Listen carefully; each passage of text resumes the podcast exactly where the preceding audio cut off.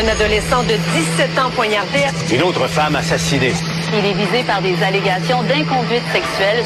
Les formations politiques s'arrachent le vote des familles. Comment faire fructifier votre argent sans risque? Savoir et comprendre les plus récentes nouvelles qui nous touchent. Tout savoir en 24 minutes. Avec Alexandre Morin-Villouellette et Mario Dumont.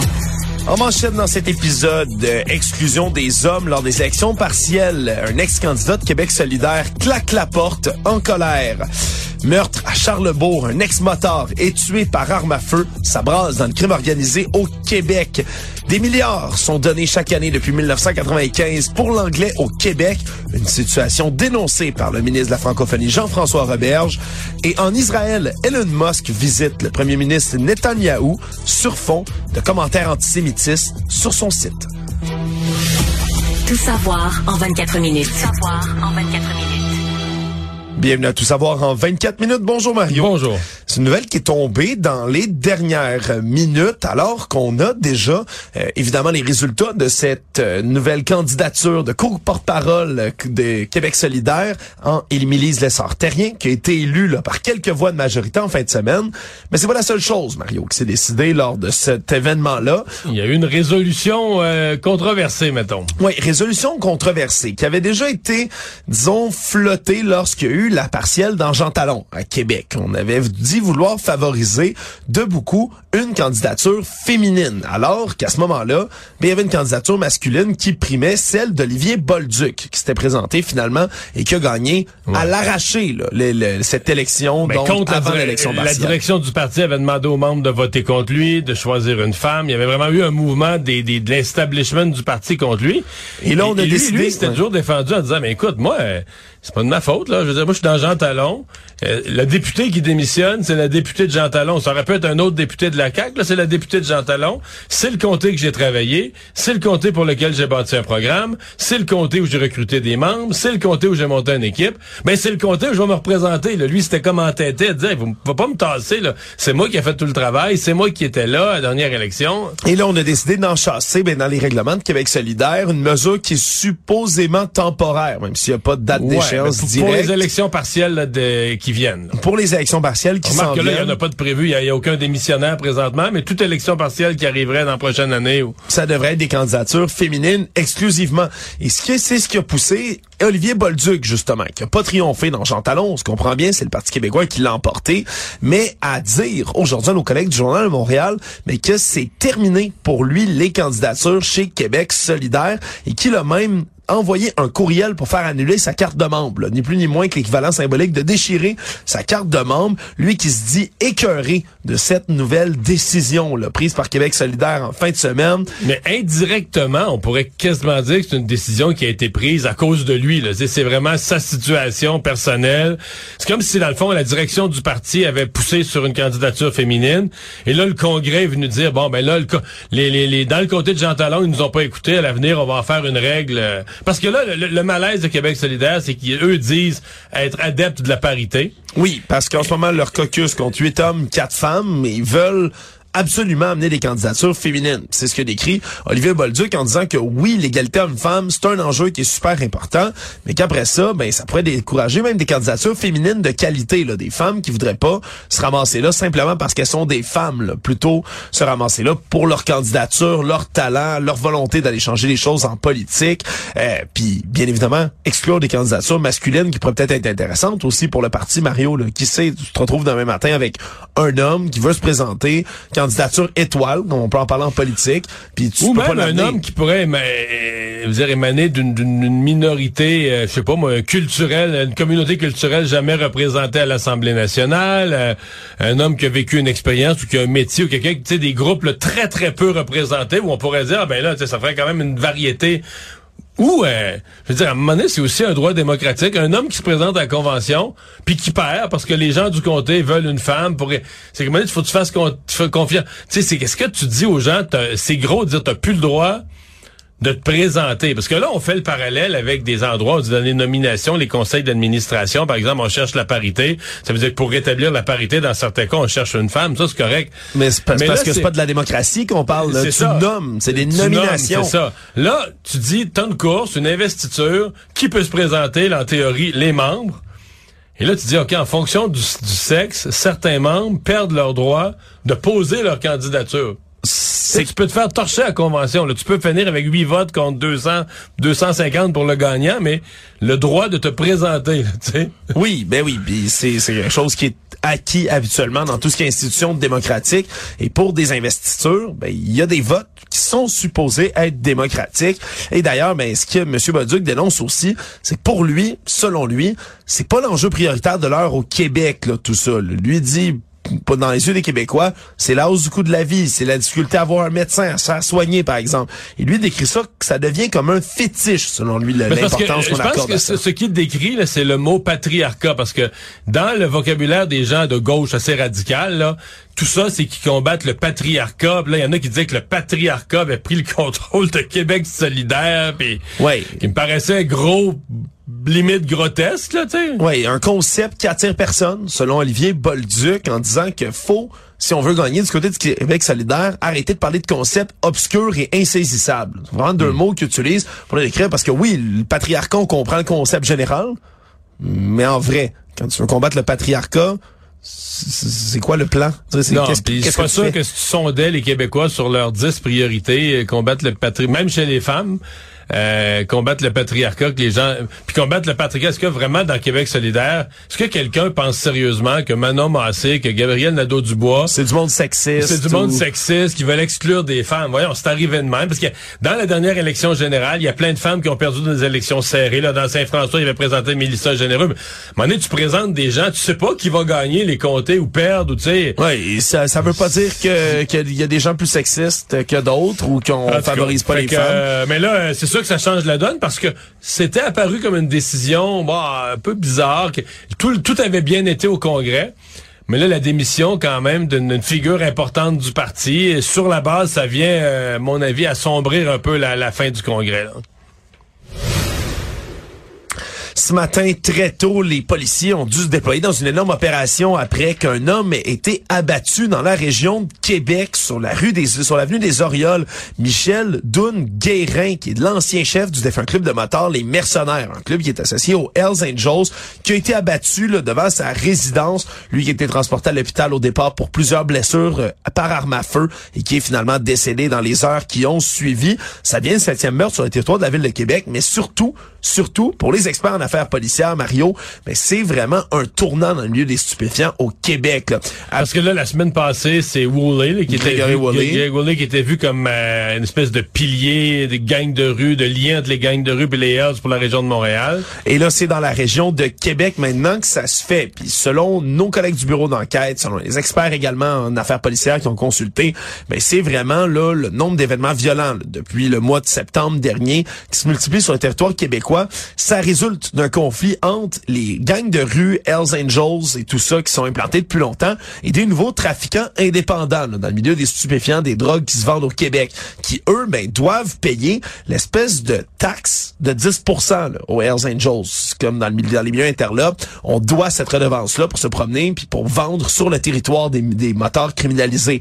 Et là, ben semble-t-il qu'on ne veut plus ou qu'on veut moins payer du côté des trafiquants indépendants puis qu'on décide de se venger contre des figures Et c'est ce qu'était Michel Dunn-Guérin, qui lui, entre autres, ben, récupérait là, la cote, comme on dit en anglais ou sur le terrain, la cote qu'on doit aux Hells Angels et qui, après ça, repassait ça dans ses, euh, dans ses entreprises à lui. Lui qui avait plusieurs commerces légaux là, dans l'économie légale. Moi, il avait même été mêlé, je pense, à un gym qui se battait contre les mesures sanitaires durant la pandémie. Exactement. Et donc, ben voilà, le, le voilà désormais décédé. Puis ça démontre que l'intensification de cette violence-là, oui, par arme à feu, généralement au Québec, ça a augmenté, dans la région de Montréal particulièrement aussi.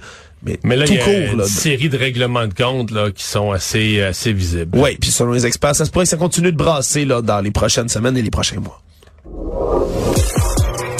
Tout savoir en 24 minutes. Plus tôt ce matin, on apprenait qu'à Ottawa, le gouvernement fédéral a versé depuis 1995 plus de 2 milliards de dollars pour soutenir les institutions anglophones au Québec en vertu de la loi sur les langues officielles, puisque l'anglais est considéré être au Québec une langue officielle en situation minoritaire aux yeux de la loi. Ben depuis ce temps-là, c'est la même chose que pour le français à l'extérieur du Québec, par exemple au pays, ben on finance à gros coups d'argent ben, des institutions anglophones. C'est entre autres comme ça que plus de 800 millions de dollars ont été distribués dans les cinq dans les cinq années, là, par exemple, vont être distribués pour les cinq prochaines années. On parle de 137 nouveaux projets pour soutenir la communauté anglophone au Québec, entre autres les universités McGill et Concordia, qui ont été financées à grands coups, même si on s'entend, c'est pas des institutions qui ont des difficultés financières dans règle générale. en fait. Euh, c'est vraiment euh, le problème traditionnel de la loi sur les langues officielles. La loi, dans les dix provinces, aide, supporte les communautés de langue minoritaires. Oui. On comprend que pour le français, à part peut-être au Nouveau-Brunswick où il y a une masse critique de francophones, dans les autres provinces, le français sont des petites communautés francophones qui ont, écoute, qui vivent, qui survivent avec l'aide du fédéral, qui, qui vivotent avec l'aide du fédéral tant bien que mal. Est-ce que l'anglais survit avec l'aide du fédéral au Québec? Ben c'est ça. Est-ce qu'on peut faire une comparaison? Parce que dans le fond, l'anglais au qu'à Montréal, mais d'abord, il y en a beaucoup. Deux, euh, sont loin d'être pauvres. Trois, c'est la langue majoritaire du pays, du Canada. Quatre, c'est la langue majoritaire du continent. Donc, t'ouvres la TV, non seulement, tu es au Canada, un pays majoritairement anglophone, mais t'ouvres la télé, t'ouvres la radio, veux dire, euh, t'écoutes de la musique, veux dire, tout est majoritairement anglophone. Alors, je pense aux écoles, parce que les écoles anglophones, une école, mettons, ordinaire anglophone, ben, est autant financée qu'une école francophone. Le, ministère de l'Éducation du Québec n'a pas de discrimination selon la langue, c'est tel montant par tête de pipe. Sauf que là, l'aide du fédéral vient enrichir. Les écoles anglophones ont plus d'argent que les écoles francophones. Bon, le chiffre, le bloc a fait quand même un travail assez marketing en disant 2 milliards, mais c'est sûr quand même plus que 25 ans. C'est sûr quasiment 27 ans. On s'entend. Fait que c'est ça. Fait que quand tu le ramènes par année, ça fait quoi, 60 euh, quelques millions, 70 millions c'est pas si gigantesque. Là, c'est beaucoup d'argent. C'est pas justifiable, mais c'est le montant est grossi par la, la, longueur de la période étudiée. Oui. Mais quand même. Mais ce qui est le plus inquiétant, c'est que pour l'avenir, la nouvelle loi sur les langues officielles du gouvernement fédéral devait corriger ça. Devait dire on ne traitera plus la minorité anglophone. Tu sais, au Québec, là, c'est plus le français qui est en danger que l'anglais, même si c'est la langue majoritaire au Québec.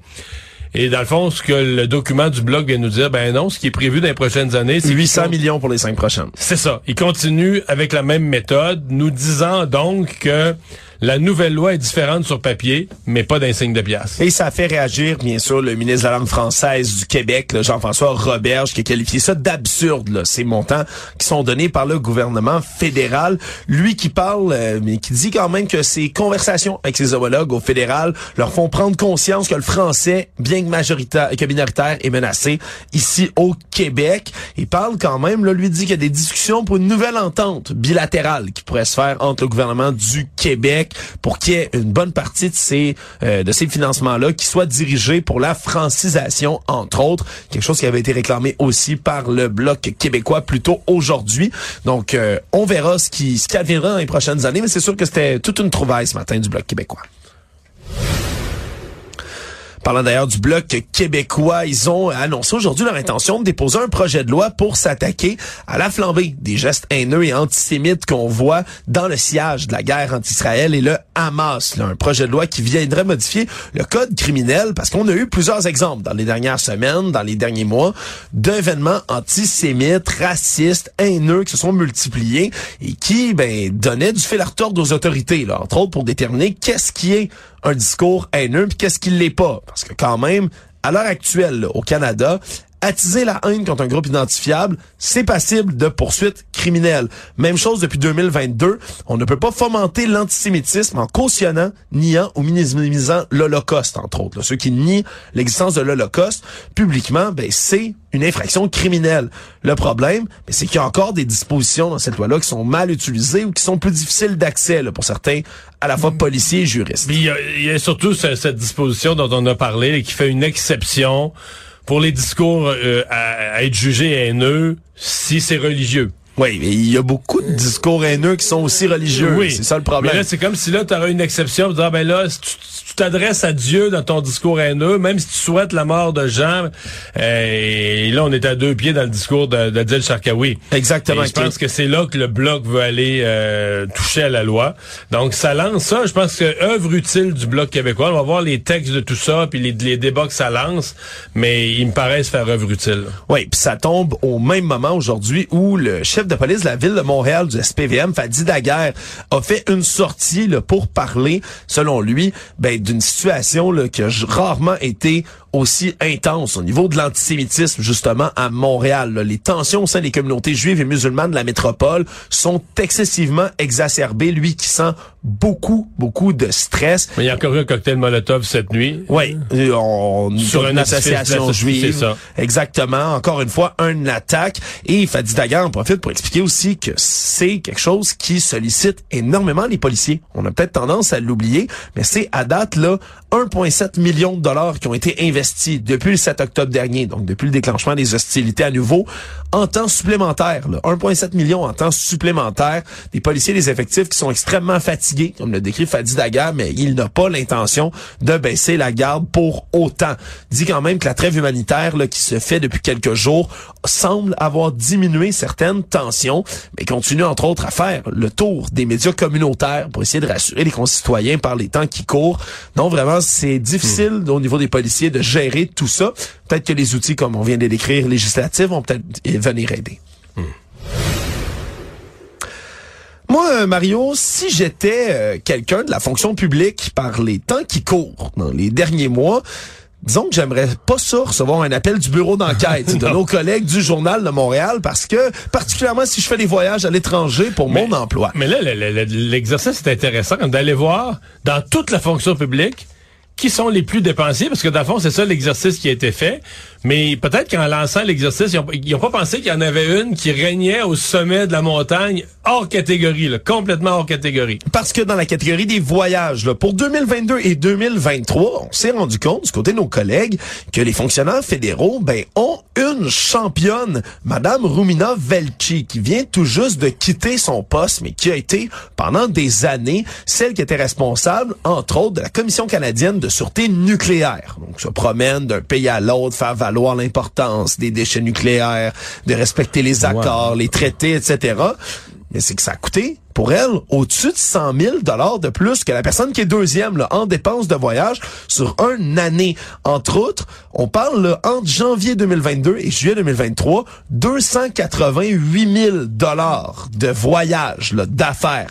On parle l'an dernier seulement 6 voyages aux États-Unis, 3 en Autriche, 2 au Japon, Vancouver, Paris, Madrid où elle s'est promenée. C'est une centaine de nuits à l'hôtel. Et tout le plus bel hôtel au Wyoming, à Jackson au Wyoming. 1000 dollars par nuit dans un luxueux hôtel. Tu veux les images, il est magnifique l'hôtel, incroyable. C'est une espèce de lodge à l'américaine. Euh. Ouais, ça donnait le goût de voyager honnêtement, juste en mode pente de ski en plus. Oui, mais en fait, c'est il y, a plusieurs questions.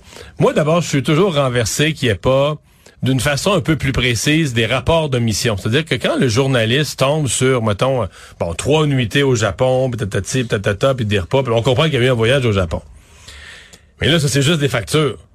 Mais est-ce que ça devrait pas être inclus dans qu'est-ce qu'il y avait au Japon? Une rencontre, sommet, congrès, euh, l'horaire du congrès, donc tel, tel, tel atelier, que la, personne qui était là a participé aux ateliers, était conférencière, a juste assisté. Qui on a rencontré, quels accords ont été passés? Oui, l'utilité, qu'est-ce qu'on a... Il me semble qu'il y a une notion de, au moins on aurait, qu'est-ce qu'elle faisait là, parce que là, on est dans des endroits. D'abord, là, beaucoup de cas, on n'est pas dans des hôtels que j'appellerais les standards de, l'hôtel de business, l'hôtel d'affaires où tu sais un lit, un petit bureau. Euh, Puis peut être très propre malgré tout. toutes les chaînes qu'on connaît, j'en nommerai pas, mais les Hilton et toutes les. Là, t'as l'impression que t'es dans du haut de gamme, l'hôtel voyage de luxe, euh, tu sais voyage euh, euh, haut de gamme, tu sais un hôtel qui tu payes pour des services de porteur de bagages, ouais, ce qui est arrivé entre autres, quelqu'un qui portait ses bagages, porteur de valises. Puis après ça, ben, il y a la fréquence. Est-ce que oui, je comprends, je suis pas fou, je comprends que dans le nucléaire, la personne qui est présidente de la commission de sûreté nucléaire puisse voyager, aller à des rencontres, échanger des informations, je comprends. Mais là, tu sais que à voyage plus, que les gens dont c'est le métier de voyager. Je t'en donne deux, trois exemples. Des gens des affaires étrangères. L'advance du premier ministre. C'est la personne dont le métier, c'est toujours, toujours aller en avance où le premier Ouais. ministre va aller. L'éclaireur média. L'éclaireur. Donc lui, son métier, c'est voyager. Tout le temps, tout le temps. Son... mé- Là, Et, tu dis- et lui, son billet, ben, l'entièreté de sa facture pour la même durée, c'est 167 000. là. Que là, elle a, dé- elle a dépensé deux fois plus que la personne dont son métier, c'est de voyager. Lui, il n'y a pas d'autre chose. Il prépare les voyages tout le temps, tout le temps. Fait que là, on est dit, non, c'est quoi qui se passe? Qu'est-ce qu'elle fait? Pourquoi? Pourquoi elle sort autant? C'est quoi l'utilité de chaque voyage? Ouais. Puis dans puis dans le top d'ailleurs dans le top 5 des gens, il y a en deuxième position l'ambassadrice des changements climatiques. Tu sais, voilà, voilà une job où tu es censé Elle- voyager. elle, sa job, c'est de voyager. Euh, troisième, le commandant des forces armées canadiennes au grand complet. qui doit aller visiter nos missions en Lituanie puis tout partout. Non, c'est ça. Elle, elle devance des gens dont c'est le métier de voyager. Il y a un point qui s'explique plus. Savoir et comprendre. Tout savoir en 24 minutes.